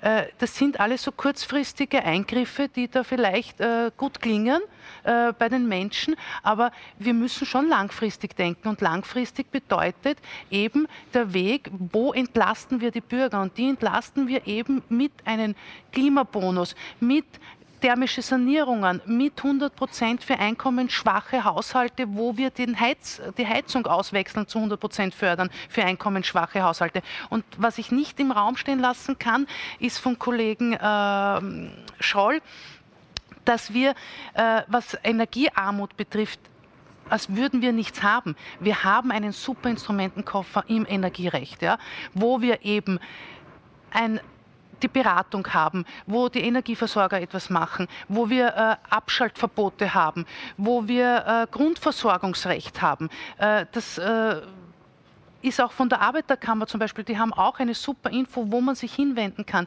Ich glaube eher, dass wir jetzt nicht bei den Menschen das auslösen, äh, so Gottigkeit, ab morgen äh, zahlt sie das Dreifache, weil das ist es nicht. Es kommt alles zeitverzögert und Sie haben es jetzt vorher schon erwähnt, es wird sich auch wieder regulieren. Ja? Das ist jetzt so eine kurzfristige Erscheinung. Äh, wir, hoffen, äh, wir gehen jetzt einmal davon aus, äh, dass sich das reguliert und ein Beitrag ist eben der, der Ausbau. Aber ich möchte das ganz kurz nochmal so zusammenfassen, weil das jetzt so in den Raum gestanden ist ist, als würde man hier gar nichts haben oder nur Gewinne ausschütten. Also das möchte ich jetzt. Gut, äh, wir haben jetzt das Interview mit dem Herrn Haber ganz kurz äh, unterbrochen und offensichtlich äh, müssen wir es noch ein bisschen länger unterbrechen. Herr Haber, da bitte ich Sie jetzt um Geduld, aber ich glaube, das muss jetzt raus. Bitte. Also ich glaube, das ist auch einmal wichtig. Wir, ich sage, das ist fast eine Religion geworden. Gell? Und das ist, alternative Energien sind sinnvoll, das sagen wir selber schon seit Jahrzehnten, kein Thema. Aber jetzt mit Gewalt bestehende Infrastrukturen, die Milliarden gekostet haben, zu zerstören. Ich sage nur, Gas soll mit 2030, glaube ich, wenn ich es im Kopf habe, beendet werden. Äh, Ölheizungen 2025. Parallel muss ich neue Strukturen schaffen. Wir vernichten da Milliardenvermögen und das wird wer zahlen müssen. Und zahlen tut es in letzter Konsequenz, man sieht es jetzt, 2021, der Bürger, der zahlt es. Und wir kommen natürlich auch nicht drum herum, um den ganzen Wahnsinn, der auf EU-Ebene passiert. Ich sage noch einmal Smart Meter. Das Beispiel Österreich war ja nur eine Milliarde. Die EU hat das für die ganze Europäische Union beschlossen. Das waren, glaube ich, 35 oder 40 Milliarden Euro, die drei Firmen kassiert haben in Europa. Um quasi ganz Europa mit Smart Meter vollzustopfen. Mhm. Und die, die, Milliarden zahlt der Bürger. Und das fließt alles in letzter Konsequenz in den Energiepreis auch ein. Und da muss man mal klar sagen, was die Europäische Union macht, kostet den Bürger in Europa einfach Geld. Mhm. Und da ist nicht alles sinnvoll. Äh, ich bitte jetzt äh, in dieser Runde um äh, Kürze, damit wir dann den Herrn Haber wieder zu Wort kommen lassen. Muss, bitte, Hammer. Ja, ja, ich, ich, ich Nein, also es, es, spricht einfach sozusagen für den Zugang äh, zur Wissenschaft der, der FPÖ, wenn man sozusagen die wissenschaftlichen Fakten über, die, äh, über, über den Klimawandel als Religion darstellt. Ja? Ähm, aber äh, und äh, so nebenbei die Kosten für uns alle, für die gesamte Volkswirtschaft, für jeden einzelnen Haushalt, den die Klimakrise verursachen wird, der ist so unvorstellbar, dass man darüber gar nicht äh, gescheit diskutieren kann. Ähm, aber eine Zahl möchte ich schon sagen. Ähm, je, also was unser derzeitiges Energiesystem mit den fossilen Importen, das bedeutet, dass jeder einzelne Haushalt jedes Jahr einen 2000 Euro Scheck ausstellt und den einmal hinschickt und der geht dann nach Russland, der geht nach Saudi-Arabien, der geht nach Algerien. Jedes Jahr 2000 Euro pro Haushalt. Das sind unsere Energieimporte, unsere fossilen. Ja. Ähm, das sehen wir nicht auf unsere Energierechnung, das kann schon sein, aber das zahlen wir trotzdem jedes Jahr. Und ähm, ich, ich finde es sehr interessant, ich meine, Sie haben ja ein Kooperationsabkommen mit, äh, mit der Partei Einiges Russland geschlossen, vom, vom Wladimir Putin. Keine Ahnung, was da drinnen gestanden ist. Es wurde aber, jetzt wieder aufgelöst. Es wurde wieder aufgelöst, ja, man weiß ja nie so genau. Nein, können aber alles ich, wissen, die machen nicht. aber aber, aber das, das, sind, das ist halt, äh, das ist halt finde ich traurig, dass man sich, Sie sind ja auch die einzige Partei, die gegen das Erneuerbaren Ausbaugesetz, also gegen den Ausbau von Ökostrom gestimmt hat. Finde ich schade, weil ich glaube wirklich, ähm, dass wir sonst ähm, eine Einigkeit darüber haben, dass wir zumindest Aber Kollege, genau deshalb ja. diskutieren okay. wir heute. Explodierende Preise und der Bürger zahlt sie. Das, was Aber Sie der versprochen Preis haben, vom genau. Gas und nicht das, was von Sie den Erneuerbaren haben, Sie haben den Bürgern ich, versprochen, das verstehen Sie leider nicht. es ja. kommt ein sozialer Ausgleich. Genau. Wo ist der bitte? Was hat ein normaler Haushalt momentan von euren Versprechungen? Gar nichts. An der Zapfstelle zahlt er mehr, zu Hause für seinen Strom zahlt er mehr. Ich, ich glaube, es ist, ich glaube, es ist jetzt klar, wo die Fronten äh, verlaufen. Das äh, hat sich ganz klar gezeigt. Versuchen wir ein bisschen wieder jetzt auf die Ebene der Lösungen oder möglicher Lösungen auch zu kommen. Frau Doppelbauer, Sie haben sich noch gemeldet und ich weiß nicht, ob Herr Scholl noch dazu was sagen will. Wenn nicht, dann äh, kommen wir wieder zu Herrn Haber zurück. Bitte. Nein, ich, ich wollte nur sagen, ähm, ähm, äh, Kollegin Graf, ähm, also Sie brauchen da nichts auflösen, äh, ob es Gewinne gegeben hat oder nicht. Natürlich, äh, und da braucht man jetzt nicht mir glauben, das kann man googeln oder in den oberösterreichischen Nachrichten nachlesen. Äh, das sind natürlich Selbstbedienungsladen der Länder. Und das, wenn man jetzt in Oberösterreich sich dann das anschaut, wenn, wenn in der Kasse, in der Portokasse Geld fehlt, dann gibt es halt eine zusätzliche Gewinnausschüttung. Und das ist jetzt nicht nur die ÖVP, die, ich glaube, die SPÖ in Linz äh, macht es auch nicht viel anders. Äh, was ich aber zur Lösung sagen möchte, weil es natürlich ein, weil es ein ganz, ganz wichtiger Faktor ist, ähm, die Haushalte und die Wirtschaft brauchen, um also vor allem die Wirtschaft braucht, um kompetitiv zu sein, natürlich kompetitive Preise. Und äh, der Kollege ähm, Wurm hat es gut angeführt. Äh, ein Drittel ist die Netzinfrastruktur des äh, Energiepreises, ein Drittel sind Steuern und Abgaben. Und wir haben zum Beispiel in unserem äh, CO2-Steuerkonzept drinnen, dass man die Elektrizitätsabgabe vollkommen abschafft. Die hat keinen Lenkungseffekt, äh, ist ein sehr großer Teil von den Steuern und Abgaben. Und das könnte man morgen machen und da wären den Menschen wirklich geholfen, um hier auch sozusagen sofortige äh, Preislinderungen einzuführen. Nur um, als einen konkreten Ansatz zur Lösung. Okay. Ganz kurz vielleicht noch, ähm, äh, was überhaupt noch nicht angesprochen worden ist, äh, was Geschichte mit den vielen hunderten Millionen Euro, was jetzt auch mehr eingenommen werden, was der Finanzminister an Steuern einnimmt. Und da gibt es ja Berechnungen und da hat es schon Berechnungen gegeben, dass es wirklich hunderte Millionen Euro sind. Und äh, das fordern wir ganz einfach, dass man jetzt äh, schnell handeln muss und Haushalten äh, Haushalte unterstützen muss. Ich glaube, das ist ganz, ganz wichtig. Und ich kann nur mal alle Fraktionen ähm, äh, ersuchen, da auch das zu überdenken und den Antrag endlich mitzustimmen. Weil, ich sage es jetzt nur mal ganz deutlich, die EU-Kommission hat den Ländern einen Maßnahmenkatalog gegeben und in Österreich, oder Österreich ist einer, eines der wenigen Länder, wo bis jetzt noch nicht ähm, äh, reagiert worden ist. Und äh, ich lade auch heute schon alle Parteien, alle Fraktionen ein. Ich werde diese Woche ähm, im Parlament einen Antrag einbringen, den ich heute äh, hier mit habe, mit der Forderung, die Einhebung der Erneuerbaren Ausbaugesetz festgeschriebenen Erneuerbaren Pauschale soll im Jahr 2022 per Gesetzänderung ausgesetzt werden.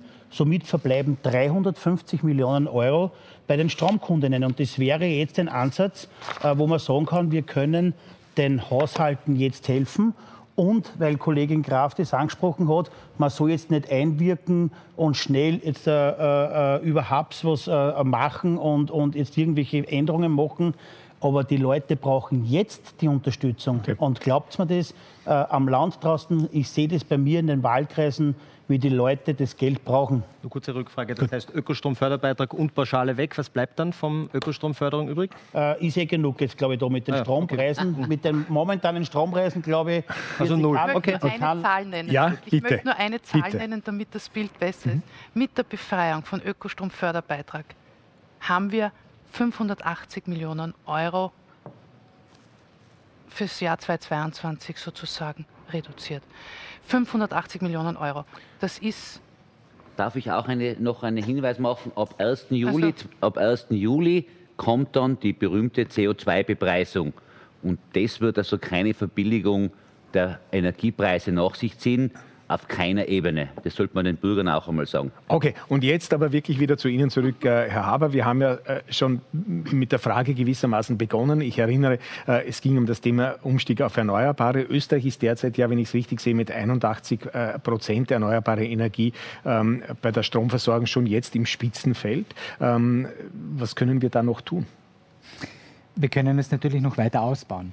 Und das ist schon also perspektivisch also so zu sehen, also jetzt natürlich also immer, dass das letzte Kraftwerk, das teuerste Kraftwerk also auch preisbestimmend ist, also zum Beispiel beim Strompreis.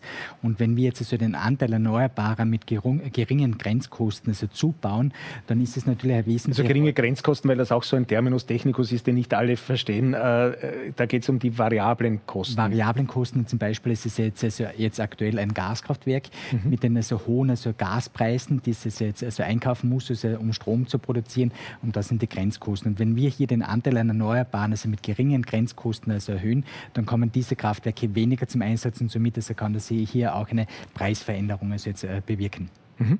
Ähm, äh, Politiker sprechen ja oft und äh, gerne von der Energieautarkie, die anzustreben sei. Ähm, ist das wirklich ein äh, realistisches Ziel? Gibt es die überhaupt aus Ihrer Sicht? Erlauben Sie mir, dass ich da dann technisch bin. autark ist nicht gut. Also wie gesagt, autark heißt wirklich losgelöst. Also mhm. hier autonom, dass man jetzt zum Beispiel Österreich autonom betrachtet, also bilanziell, wir wollen bilanziell im Jahr 2030 100 Prozent Strom äh, aus Erneuerbare haben. Das ist eine bilanzielle Berechnung und sind aber deshalb nicht autark, weil wir trotzdem Energie von also anderen äh, Regionen und Ländern nach wie vor auch brauchen. Und das ist ein wesentlicher Punkt. Das heißt also, autark heißt immer losgelöst. Äh, und wenn man zum Beispiel auch Bundesländer anschaut, Bundesländer, hier ist also kurz vorhin angesprochen mit 150 Prozent. Also, das äh, Burgenland, vor allem durch die Windenergie. Genau, das Burgenland. Mhm. hier bilanziell könnte es autonom sein, aber hier ist es wesentlich, dass man in Österreich zusammen miteinander dass es sich hilft. Das heißt, wenn die Sonne oder der Wind weht, also, dann kann dieser Strom aber auch über die Stromleitungen, über äh, Hochspannungsleitungen auch zum Beispiel also in Tirol also eingesetzt werden. Und das ist ein wichtiges Miteinander, äh, miteinander nicht spielen, aber ausgleichen. Und das ist ein wichtiger Punkt, der hier eben auch für die Versorgungssicherheit und, und auch für die Energiepreise wesentlich ist. Da gehen, die, da gehen die Arme schon wieder in die Höhe. Ich muss trotzdem jetzt äh, noch eine Frage an Sie richten, nämlich abschließend, bevor wir dann äh, in den nächsten Teil unserer Diskussion auch übergehen. Äh, sind die aktuellen Fördermaßnahmen aus Ihrer Sicht eigentlich ausreichend? Hier im Zusammenhang auch mit der Diskussion, also gibt es natürlich eine Reihe von Förderungen. Wir haben schon gesagt, also Bundesländerförderungen und aber auch also Landesförderungen, äh, die hier so eingesetzt werden was mir wichtig ist, also auch in meiner Rolle jetzt, ist also auch also für die Regulierungsbehörde, dass man zusätzlich zu den Förderungen, die angeboten, äh, angeboten werden, hier war auch ein indirektes, unter Anführungszeichen, Förderinstrument für die Kundinnen und Kunden darstellt. Wenn die sich jetzt also wirklich also, äh, in die Schwierigkeit kommen und sagen, okay, wie kann ich meine Strompreise oder meine Gaspreise zahlen, sind wir als unabhängige Regulierungsbehörde auch eine Ansprechstelle, wo wir weiterhelfen, wo wir auch den Kontakt also zu den Energieversorgungsunternehmen herstellen, wo wo wir auch also Hilfe geben, wie kann ich Energie sparen, wie kann ich also auch einen günstigen Energielieferant, also über Tarifkalkulator finden. Und das ist ein wesentlicher Punkt, wo wir einen Beitrag leisten wollen. Dann sage ich vielen herzlichen Dank, Herr Professor Haber, Geschäftsführer der e-Control. Danke, dass Sie äh, sich Zeit genommen haben und heute bei uns waren. Äh, wir sind beim Thema Förderungen. Bitte merken Sie sich alles, was Sie äh, noch sagen wollten und ergänzen und erwidern äh, wollten, dann für die nächste Runde. Holt die Leichen aus dem Keller. Dieser Aufruf äh, richtet sich an Eigentümer von Ein- und Mehrfamilienhäusern, aber auch an Betriebe. Und es geht nicht äh, um das Lüften von Geheimnissen oder das Öffnen dunkler Kapitel aus der Vergangenheit, sondern um Alternativen zum äh, zu veralteten Heizsystemen, die auf fossile Energieträger aufgebaut waren. Konkret, äh, die Bundesregierung fördert äh, den äh, Tausch von Heizkesseln künftig mit noch mehr Geld als bisher. Das haben wir schon äh, gehört. Allein für das kommende Jahr ist mehr als eine halbe Milliarde Euro an Förderungen äh, und an Fördergeldern budgetiert. Insgesamt stehen fast zwei Milliarden Euro bis 2025 zur Verfügung, um von fossilen auf nachhaltige Heizsysteme umzustellen und Gebäude thermisch zu sanieren.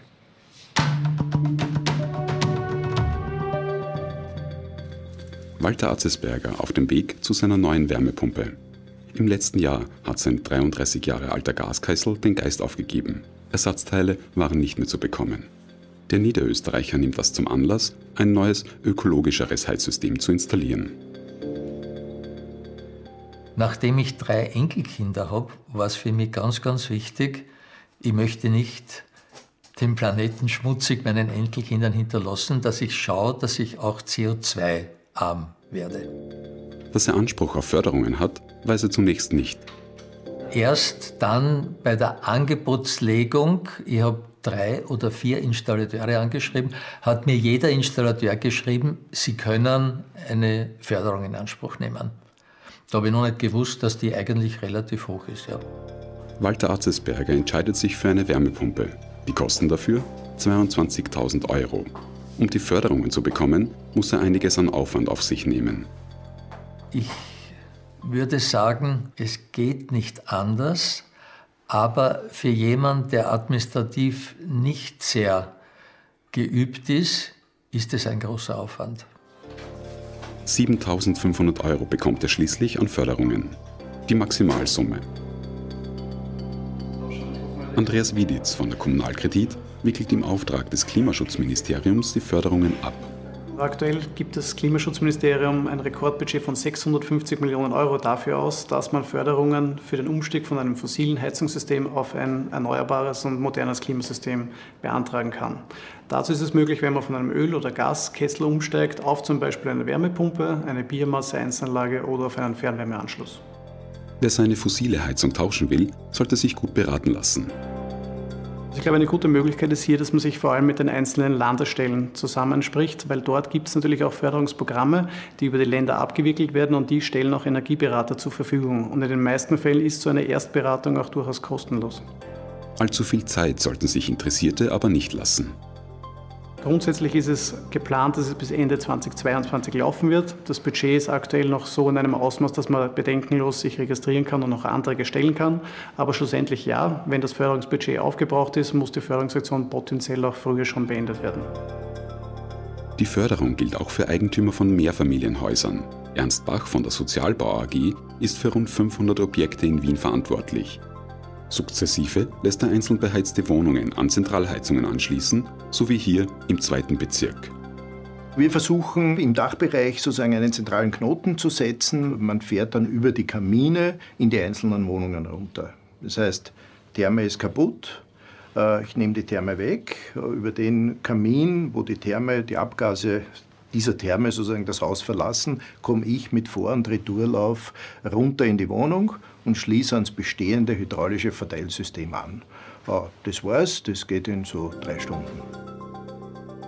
Zurzeit beliefert die Wärmepumpe im Dachgeschoss fünf Wohnungen. Aber nicht nur ökologische Gründe sind dafür ausschlaggebend. Das ist getrieben eigentlich aus der Ökonomie. Wir ersparen uns Geld. Dieses System, diese Zentralisierung, also wenn man sich überlegt, eine, eine Thermenerneuerung kostet 5000 Euro, 21 Wohnungen, hier sind 105.000 Euro, die ich ausgeben muss, alle 15 bis 20 Jahre, solange heute Therme, äh, die kann ich anders investieren. Nämlich indem ich hier zusammenziehe, eine Zentrale mache und nur mehr eine Therme habe oder eine Wärmepumpe. Für die Bewohner ist es de facto preisgleich. Die Umstellung in diesem Haus ist zu früh passiert, um dafür Förderungen abzuholen. Bei den nächsten Projekten will Ernst Bach aber die Gelder beantragen. Walter Atzesberger und seine Frau sind zufrieden mit ihrer Entscheidung, auf eine Wärmepumpe umzusteigen. Sie leben nun nicht nur umweltfreundlicher, sondern auch günstiger. In Summe habe ich mir das ausgerechnet, genau von den Rechnungen, die ich äh, bekomme. Ich habe 12 Prozent weniger Energiekosten als im Jahr davor. Die Investition in eine Wärmepumpe war für Familie Atzesberger finanziell machbar. Doch was ist mit jenen, für die die Anschaffungskosten trotz der Förderungen ein großes Problem darstellen?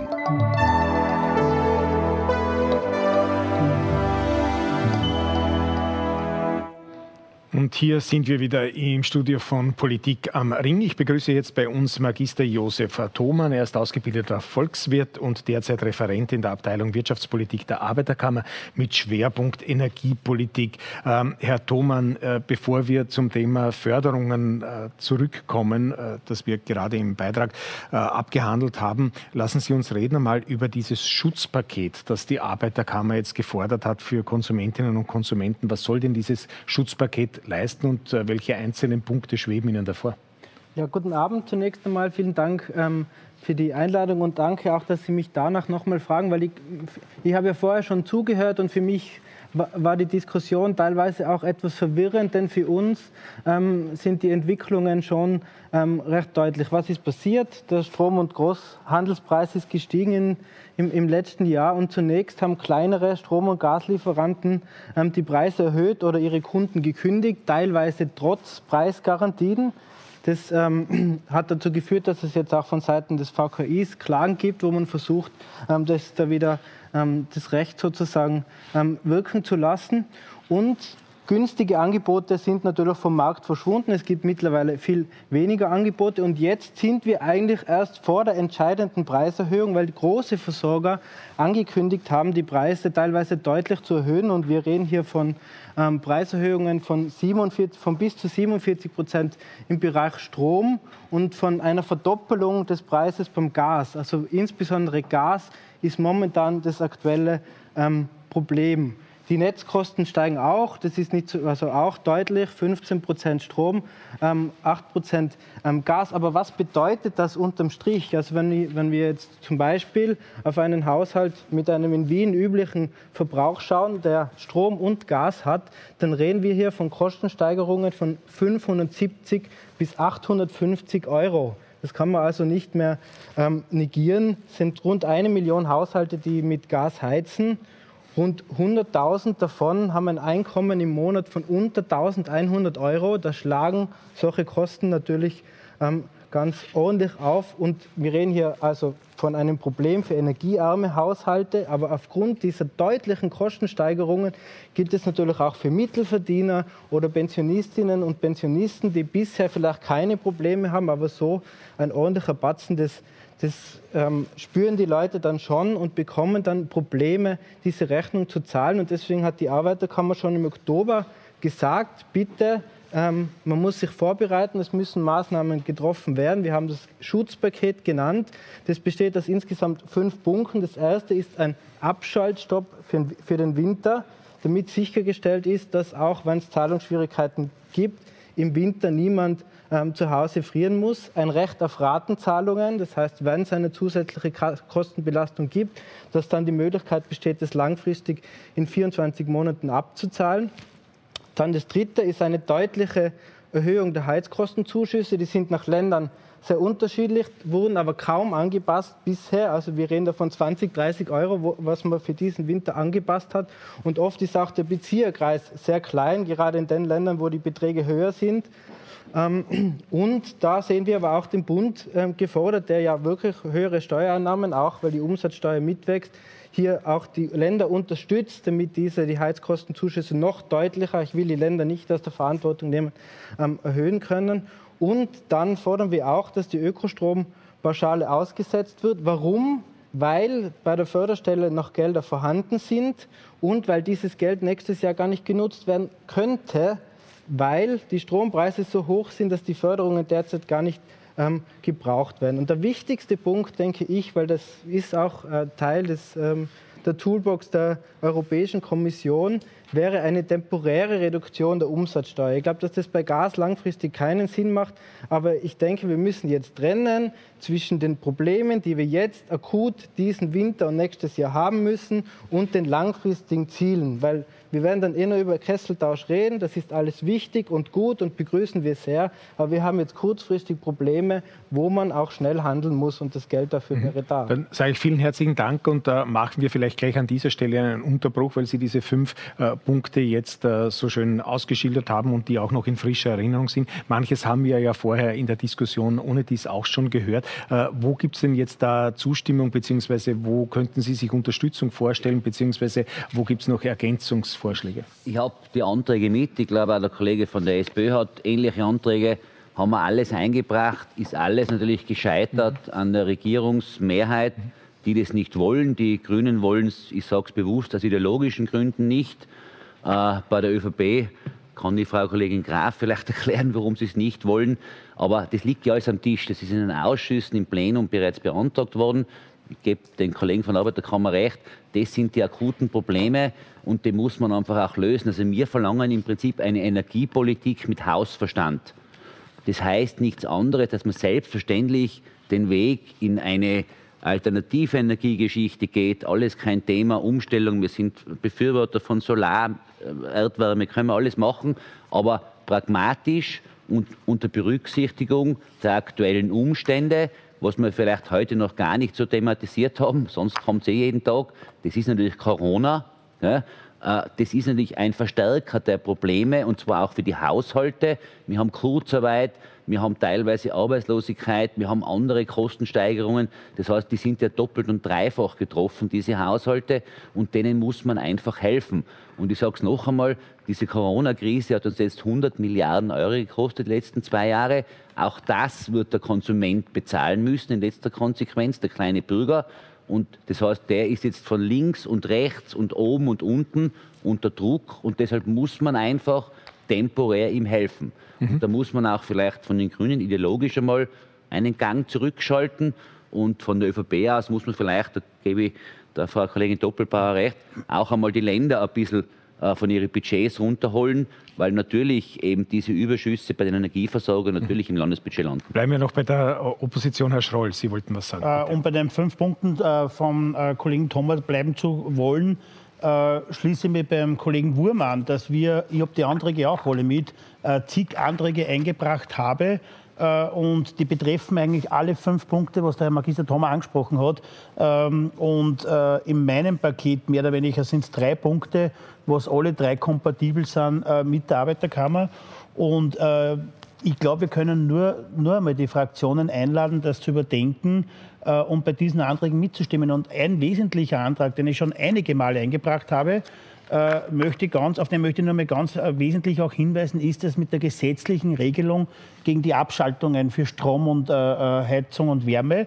Äh, weil das wurde voriges Jahr auch versprochen und dann haben wir viele, viele Fälle gehabt bei der E-Control und viele äh, Ansuchen, wo die Leute dann das Problem gehabt haben und es wurde abgeschaltet.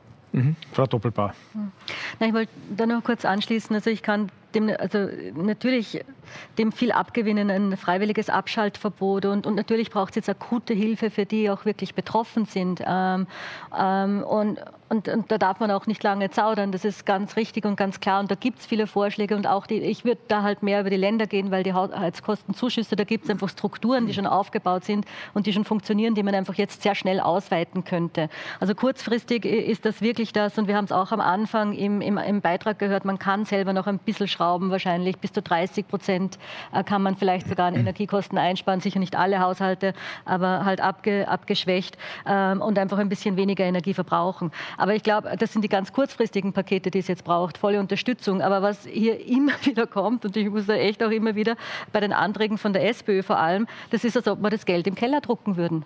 Wir haben jetzt gerade über 60 Milliarden in der Krise ausgegeben. Es ist kein Ende in Sicht und man muss ja einfach zielsicher sein bei den Hilfen. Also, dass man jetzt jedem Haushalt hier irgendwie 300 Euro überweist und was weiß ich noch alles, das ist einfach nicht treffsicher. Und ich glaube, da braucht es ganz, ganz viel ähm, ähm, äh, zielsichere Förderungen, die es sehr rasch auch gäbe, die man umsetzen könnte. Und dann natürlich mittelfristig, und da haben wir ja schon einiges angesprochen, ähm, äh, natürlich der Ausbau der Erneuerbaren und, und, und. Äh, und Steuersenkungen kann man sich definitiv auch anschauen in diesem Bereich. Okay, kommen wir jetzt noch zu den äh, Vertretern der Regierungsparteien. Ideologisch äh, einen Gang zurückschalten, war das Zitat äh, vom Abgeordneten Wurm. Äh, Herr Hammer, was können Sie damit anfangen?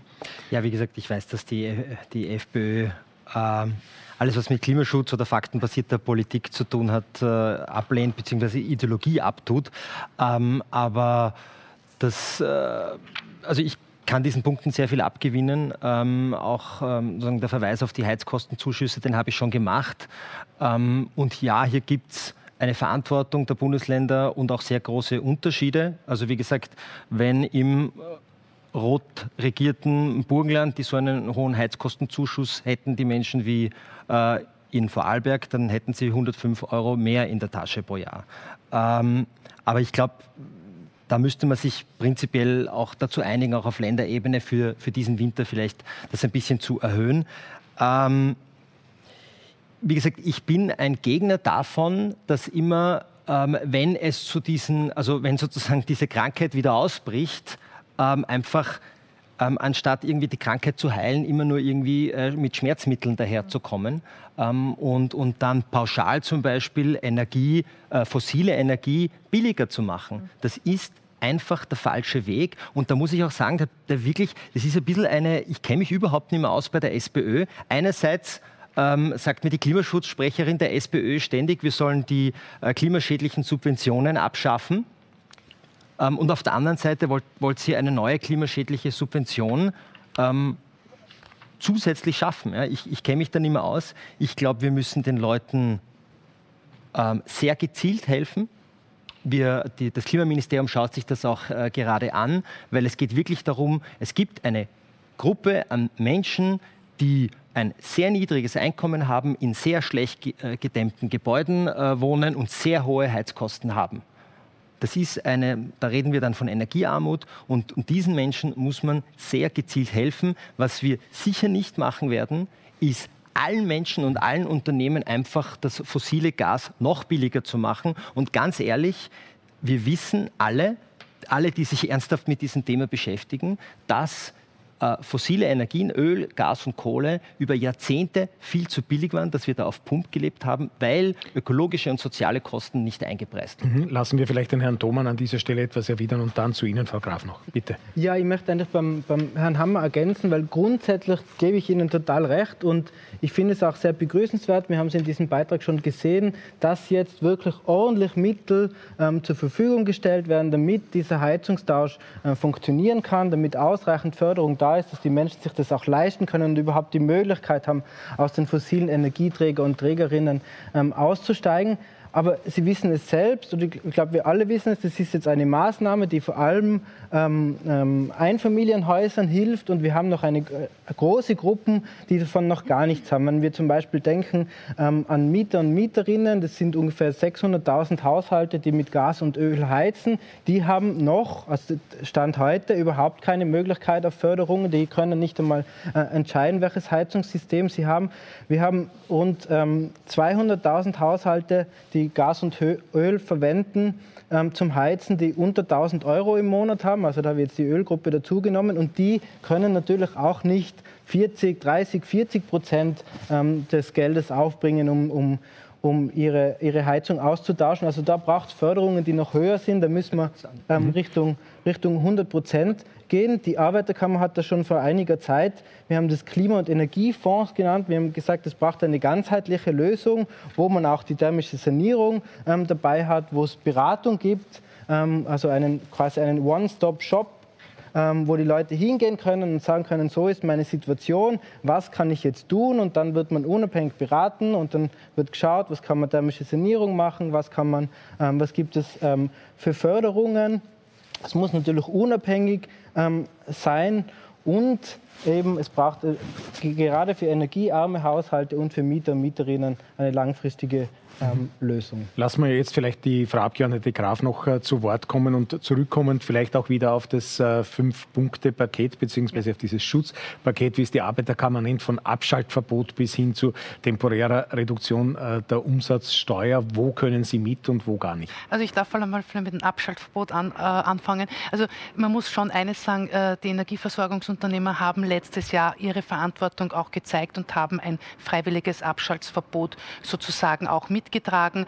Äh, ich bin davon überzeugt, dass es, äh, wenn es wieder in die Richtung geht, dass es äh, im Gespräch mit den Energieversorgungsunternehmern sicher einen Kompromiss geben wird. Ich glaube aber, bis dato ist noch niemand an die Energieversorgungsunternehmer herangetreten diesbezüglich, weil es momentan auch nicht der Bedarf ist. Ich darf jetzt schon eines runterbrechen noch einmal. Ich habe auch Post bekommen von der Wien Energie ja, mit einem mit einer Anpassung der Erhöhung. Und Sie haben es auch gesagt, äh, das ist zeitverzögert. Wir müssen da ein bisschen schon äh, die Realität auch mitsprechen lassen. Das ist zeitverzögert. Zeitverzögert heißt, äh, die Erhöhungen finden nächstes Jahr statt. Und ich bin bei Ihnen, wenn ich ein einkommensschwacher Haushalt bin, habe ich Probleme, dann werde ich mir das nicht leisten können. Äh, wir haben aber das Instrumentenkofferchen, das wir schon gepackt haben, heute schon zweimal äh, schon erwähnt, wo wir sagen, Ökoförderbeitrag ist äh, auf Null gesetzt. Wir haben den Klimabonus raufgesetzt. Äh, es gibt das Instrumentenkoffer äh, mit den Mahnstufen, mit, den, äh, mit der Grundversorgung, dass Sie auch wunderbar auf der Arbeiterkammerseite wirklich wunderbar präsentieren, welche Möglichkeiten habe ich, wo kann ich hingehen. Es gibt den Heizkostenzuschuss. Also es gibt einen ganz schönen Instrumentenkoffer, den man sozusagen hat, das muss ich nochmal wiederholen. Äh, und die Frau Doppelbauer hat es heute gesagt, die Forderung der Senkung der Mehrwertsteuer äh, oder na, die, die Forderung, 300 Euro äh, irgendwo auszuschütten. Also das ist, da bin ich bei Ihnen, das können wir nicht mittragen. Wir müssen auch schauen, wie wir mit dem allgemeinen Budget umgehen. Und da darf ich die Frage schließen mit der Frage der Einnahmen der Mehrwertsteuer. Was macht der Bund damit? Ich darf nur an, die, an das Budget 2022 kurz diese Grafik zeigen. Ja? Was macht der Bund mit den Einnahmen? Der Bund gibt alleine die Hälfte des ganzen Budgets, das sind 47 Milliarden Euro, für den Bereich Soziales, Familie, Pension aus. Und das ist eine Summe, die man schon auch anerkennen sollte, wo der Bund den Fokus hinlegt. Das ist die Hälfte des ganzen Budgets. Äh, abschließend noch, natürlich müssen wir den Fokus auf die Zukunft setzen mit der thermischen Sanierung. Sonst funktioniert das nicht. Und da haben wir schon so, dass wir einkommensschwache Haushalte mit 100 Prozent mit dem Austausch sozusagen mit unterstützen. Mhm. Äh, vielen Dank. Ganz kurz äh, jetzt, Herr Hammer, bevor wir wieder zu Herrn Thomann zurückkommen. Bitte. Mhm.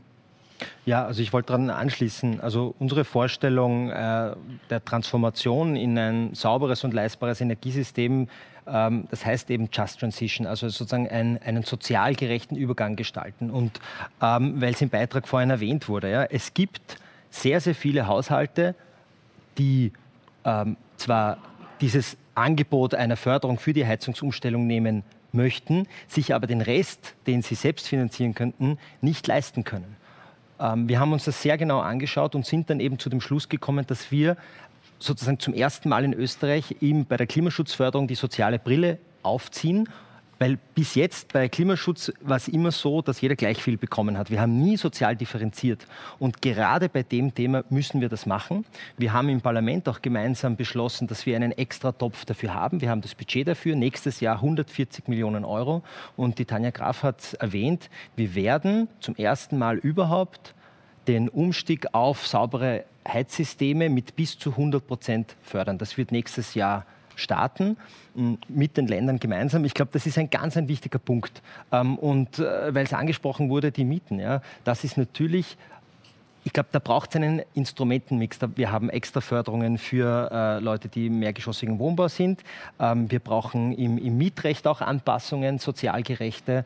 Ähm, und natürlich werden wir bei, ähm, also im mehrgeschossigen Wohnbau auch äh, zusätzliche Maßnahmen brauchen, ja, okay. um das sozial abzufangen. Herr Scholz, Sie haben sich zu Wort gemeldet. Muss es gleich sein oder kann es für die Schlussrunde warten?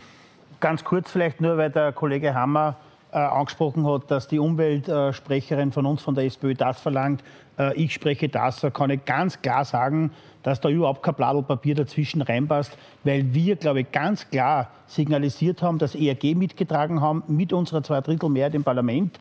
Äh, und wir sagen Ja zu erneuerbaren Ausbau und wir sagen Ja zu der äh, Raus mit fossilen Brennheizmaterialien und, und, und, und Heizungen. Zu denen stehen wir hundertprozentig. Aber nur wie man dorthin kommt. Und da gebe ich jetzt natürlich viele, viele Ansätze. ERG, Energieeffizienzgesetz, das alles wartet und nicht auf der, auf der Straße ist. Das wartet. Energieeffizienzgesetz, sage ich nur, ausgelaufen im Dezember 2020 bis heute kein Thema. Wir reden jetzt von, wir, wir, wir ändern äh, Heizkesseln und wir ändern äh, äh Heizungen in den, in den Häusern, aber das Energieeffizienzgesetz ist nicht auf der Straße. Und das ist das Problem, was wir angesprochen haben. Und das haben wir, die Julia Herr und ich, komplett konform. Mhm. Herr Kollege, wenn ich das noch sagen darf, das hat ja klar sein müssen, wo ihr das Gesetz mit beschlossen habt. Das hat ja Konsequenzen.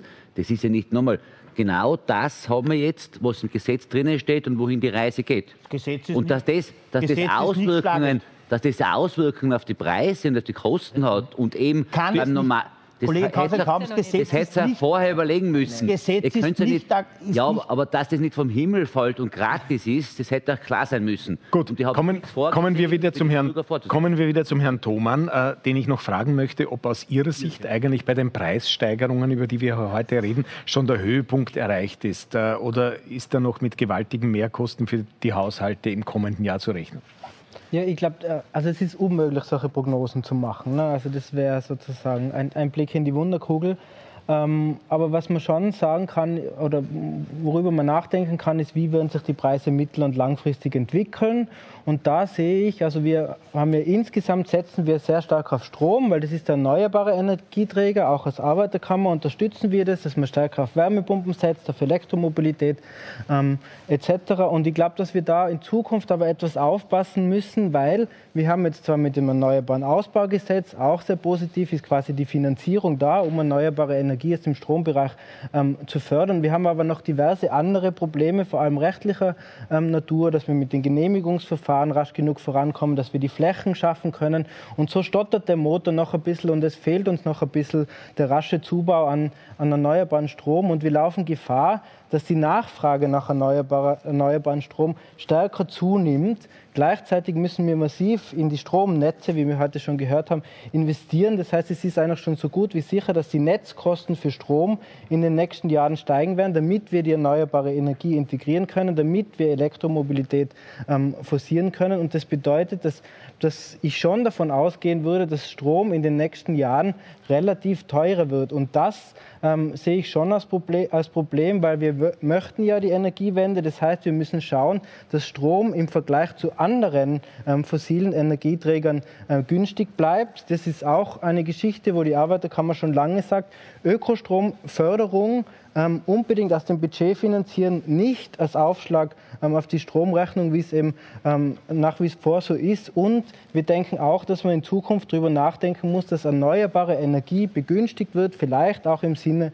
dass man die Umsatzsteuer ähm, auf erneuerbaren Strom ähm, senkt. Und was die Netzkosten betrifft, da müssen wir schauen, dass wir eine, eine breitere Zahlerinnenbasis bekommen. Jetzt von den hohen Strompreisen profitieren die Energieunternehmen, ähm, die nach wie vor zu denselben Preisen ja Strom ähm, produzieren. Und die müssen stärker an den Netzkosten beteiligt werden, damit wir uns das insgesamt als Volkswirtschaft, damit die Unternehmen, die privaten Haushalte, damit wir uns das alles auch leisten können. Mhm. Ich möchte, obwohl wir jetzt schon sehr weit wieder von diesem Thema weg sind, noch einmal zurückkommen zum Thema Förderungen. Äh, sind die Fördermaßnahmen äh, Ihrer Ansicht nach ausreichend? Äh, sind sie gut? Äh, was braucht es da noch? Äh, soziale Staffelung ist etwas, was die Arbeiterkammer zum Beispiel immer verlangt. Ja, also ich finde, dass grundsätzlich das Erneuerbaren Ausbaugesetz geht in die richtige Richtung. Es sind einige Maßnahmen drin, die auch schauen, dass es sozusagen sozial ähm, abgefedert wird. Es gibt ähm, Befreiungen für die, für die GIS. GIS, äh, GIS-befreite ähm, Haushalte, das begrüßen wir sehr. Dafür haben wir uns auch eingesetzt. Wie gesagt, noch lieber hätten wir gehabt die komplette Steuerfinanzierung, die ist nicht gekommen. Ich glaube, dass aber genug Geld da ist. Geld ist jetzt nicht mehr das Problem. Es sind genug Mittel vorhanden, um ähm, die Errichtung von erneuerbaren Stromanlagen ähm, zu finanzieren, sondern wir haben jetzt vor allem ähm, andere Probleme. Wir müssen schauen, dass die Flächen da sind, dass der Rechtsrahmen passt, dass die Netze ausgebaut werden, dass wir sozusagen, es, sind, es ist, geht nicht mehr ums Geld, es geht vor allem um rechtliche Fragen und auch darum, ob wir überhaupt genug Fachkräfte haben, weil das ist schon lange ein Problem. Es fehlt insbesondere an Elektroinstallateuren und in dem Bereich müssen wir jetzt arbeiten, damit wir das überhaupt alles umsetzen können. Aber ich möchte behaupten, es fehlt momentan nicht am Geld. Mhm. Letzter Punkt, äh, vielleicht Beratungsangebot. Auch das ist immer wieder bereits angesprochen worden. Auch die Arbeiterkammer wurde da als Vorbild ich mir äh, öfter schon heute hingestellt. Äh, was braucht es da noch? Weil das natürlich äh, eine Herausforderung für viele ist, haben wir auch in dem Beitrag gesehen. Ja, ja was wir uns wünschen würden, also wir natürlich ähm, ähm, beraten wir ähm, unsere Mitglieder in den verschiedensten Fragen, aber wenn es um sehr spezifische ähm, Fragen geht, wie zum Beispiel, welches Wärmesystem ist das Richtige für mein, für mein Haus, welche ähm, Wärmedämmung ist am effizientesten, wo kriege ich die Förderung her. Da sind wir sozusagen auch etwas am Ende unserer Möglichkeiten. Und wir glauben, dass es da schon, es gibt ja bereits ähm, Energieberatung in den unterschiedlichen Bundesländern, unterschiedliche Konzepte, aber wir glauben, dass auch mit diesem Klima- und Energiefonds, den wir vorgeschlagen haben, dass man das stärker zusammenfassen sollte und dass es eine Anlaufstelle gibt in den einzelnen Bundesländern, aber immer die gleiche Anlaufstelle, wo man vollumfassend beraten wird, was die Energie betrifft, was für Maßnahmen man setzen kann, wo es die Förderungen gibt etc. Da ist sicher noch viel zu tun, damit das Geld, das jetzt zur Verfügung gestellt wird, auch abgeholt werden kann. Dann sage ich vielen herzlichen Dank, äh, Herr Domann. Danke, dass Sie äh, bei uns waren. Und äh, ich möchte zur Schlussrunde kommen und ich möchte Sie fragen, beginnend mit der Opposition. Was wäre denn aus Ihrer Sicht jetzt die wichtigste Maßnahme, die es gilt, um kurzfristig hier Linderung zu schaffen und Haushalten, die sehr unter Druck gekommen sind oder auch wirklich in Nöte gekommen sind, ähm, unter die Arme zu greifen, beziehungsweise äh, was ist die wichtigste langfristige ähm, Initiative bzw. Maßnahme, die es äh, zu setzen äh, gilt. Ich beginne bei Ihnen, Herr Wurm. Ja, also kurzfristig glaube ich, das, was man machen kann, ist jetzt aktuell sicher entweder eine Halbierung der Mehrwertsteuer oder äh, für einen gewissen Zeitraum eine Streichung der Mehrwertsteuer. Das ist, glaube ich, etwas, was uns kurzfristig Sinn macht. Da kann man auch nicht diskutieren, ob man es jetzt quasi für eine gewisse Haushaltsgruppe macht, auch für Kleinunternehmer oder Kleinstunternehmer macht, wie weit man das ausdehnt. Aber das kann schnell oder wirkt schnell und hilft schnell. Das sehe ich jetzt als, als wichtigste kurzfristige Maßnahme. Mittel- bis langfristig möchte ich noch einmal einfach halt darum bitten, dass man eine Energiepolitik mit Hausverstand macht, äh, weder Betriebe noch äh, Haushalte überfordert in der Schnelligkeit. Und das will ich jetzt schon noch anbringen, weil es ganz wichtig ist. Wir haben nicht über das Thema Blackout gesprochen, was sehr direkt mit dem Thema zusammenhängt. Genau das Problem haben wir, dass die Energienetze jetzt sehr volatil geworden sind. Das wird mit jedem Windradl und jedem äh, Sonnenkollektor schwieriger. Äh, und dieses Thema, das ist früher so verschwörungstheoretisch gewesen, das ist sehr real glaube ich, mittlerweile für alle. Und das muss man auch mit berücksichtigen. Also das heißt, auch das wird uns blühen oder kann uns mhm. blühen. Und wegen dem werden wir auch gewisse Geschichten, was die Grünen nicht gern hören, du wirst Gaskraftwerke brauchen und du wirst auch Kraftwerke brauchen, die man schnell aufschalten kann, weil sonst haben wir nichts davon, wenn wir vier Tage ohne Strom da sitzen in Österreich. Und auch das Thema wäre mal eine eigene Diskussion mhm. wert, aber ist ganz real. Vielen Dank, äh, Frau Doppelbauer. Kurzfristig, langfristig. Kurzfristig äh, würde ich wirklich vorschlagen, dass man über die Länder geht, Heizkostenzuschüsse dort erhöht, wo es wirklich äh, notwendig ist, um hier sehr treffsicher zu arbeiten. Vielleicht auch über Gutscheine äh, könnte man hier arbeiten. Langfristig ähm, habe ich auch schon ähm, erwähnt. Ich glaube, man muss sich die Netzinfrastrukturbetreiber sehr genau anschauen. Die Länder dürfen hier nicht mehr in die Kasse greifen. Und weil es auch ein paar Mal ähm, ähm, diskutiert worden ist und also vielleicht ein neuer Punkt auch in der Diskussion noch wäre, ähm, mir geht es auch schon darum, dass man beim Netzausbau hier endlich auch auf die Menschen zugeht. Also ich habe hier mit einigen Bürgerinitiativen, 110 KV-Ausbau, bin ich sehr, sehr viel im Kontakt. Die würden wahnsinnig gern ausbauen. Die wollen neue Stromnetze, aber die wollen Erdkabel. Also hier bitte auch ein großes, äh, hier bitte auch um Unterstützung von, vor allem von den Regierungsparteien, weil ansonsten wird sich das alles nicht ausgehen mit den Erneuerbaren. Mhm, danke. Herr Scholl. Kurzfristig natürlich meine Forderungen, äh, was ich schon einig, einige Male eingebracht habe, Halbierung oder Aussetzen der Mehrwertsteuern für Strom und Gas, äh, wie es auch andere EU-Länder bereits machen, äh, einen Winterzuschuss, einen Sofortzuschuss von 300 Euro zumindest für einkommensschwache Haushalte. Äh, ich glaube, dass in den Topf vom äh, Finanzminister der Mehrkosten vom Strom äh, genug drinnen ist und ich plädiere nach wie vor für eine gesetzliche Regelung gegen Abschaltungen für Strom und Wärme. Für langfristig für mich ganz klar, wir waren ziemlich genau vor einem Jahr, es war der 9. Dezember voriges Jahr, in einer Talkrunde so in dieser Runde ziemlich benannt. Und da haben wir über das ERG gesprochen und da wurde gesprochen, im Jänner 21 kommt es in Kraft. Äh, die Kollegin hat, glaube ich, kann mich genau erinnern, den Valentinstag, den 14. Februar gesagt, äh, tritt in Kraft. Äh, ich habe damals gesagt, es wird Dezember 21. Wir sind in Dezember 21 und das ERG ist noch nicht äh, beschlossen. Und deswegen, Kollege, stimmt es nicht, was du zuerst gesagt hast, dass wegen dem ERG jetzt die Preisexplosionen äh, für Strom äh, sind. Das stimmt nicht, weil das Gesetz nicht in Kraft ist und nicht umgesetzt ist. Und meiner Meinung nach ganz wichtig, ewige Energieeffizienzgesetz rasch äh, beschließen und äh, zur Umsetzung bringen. Mhm. Vielleicht nur zur Klärung gleich äh, mit Ihnen, Herr Hammer, EAG, also Erneuerbaren Ausbaugesetz, äh, ist deshalb noch nicht in Kraft, weil äh, Brüssel hier noch Einwände hatte. Äh, sehe ich das richtig? oder beschlossen ist es. Das Erneuerbaren Ausbaugesetz ist in Kraft. Die allermeisten Teile des Erneuerbaren Ausbaugesetzes sind in Kraft. der Teil der Marktprämien ähm, also der Betriebsförderungen, der, ist, äh, der wird noch von der Europäischen Kommission geprüft. Da wird es äh, eventuell Nachbesserungen brauchen. Dieser kleine Teil ist nicht in Kraft.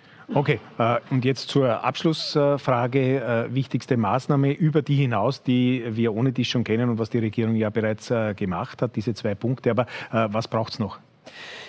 Ich glaube tatsächlich, dass äh, wir auch mit den Energieversorgungsunternehmen und auch mit den Ländern noch in intensive Gespräche treten müssen, dass die auch ihre Verantwortung wahrnehmen.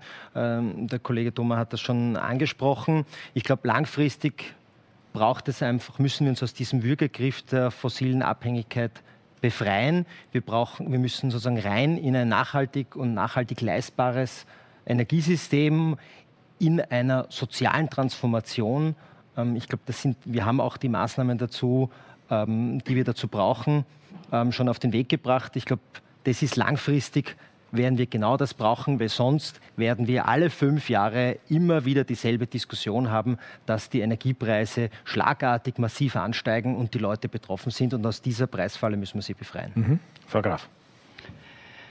Kurzfristig haben wir äh, kurzfristig, eigentlich langfristig, kurzfristig, langfristig haben wir die richtigen Maßnahmen jetzt gesetzt. Das ist eben der Öko-Förderbeitrag auf äh, Null zu setzen für 2020, dann die, äh, den, äh, äh, die CO2-Bepreisung zu verschieben, den Klimabonus doch vor, vorzuziehen und doch auszubezahlen.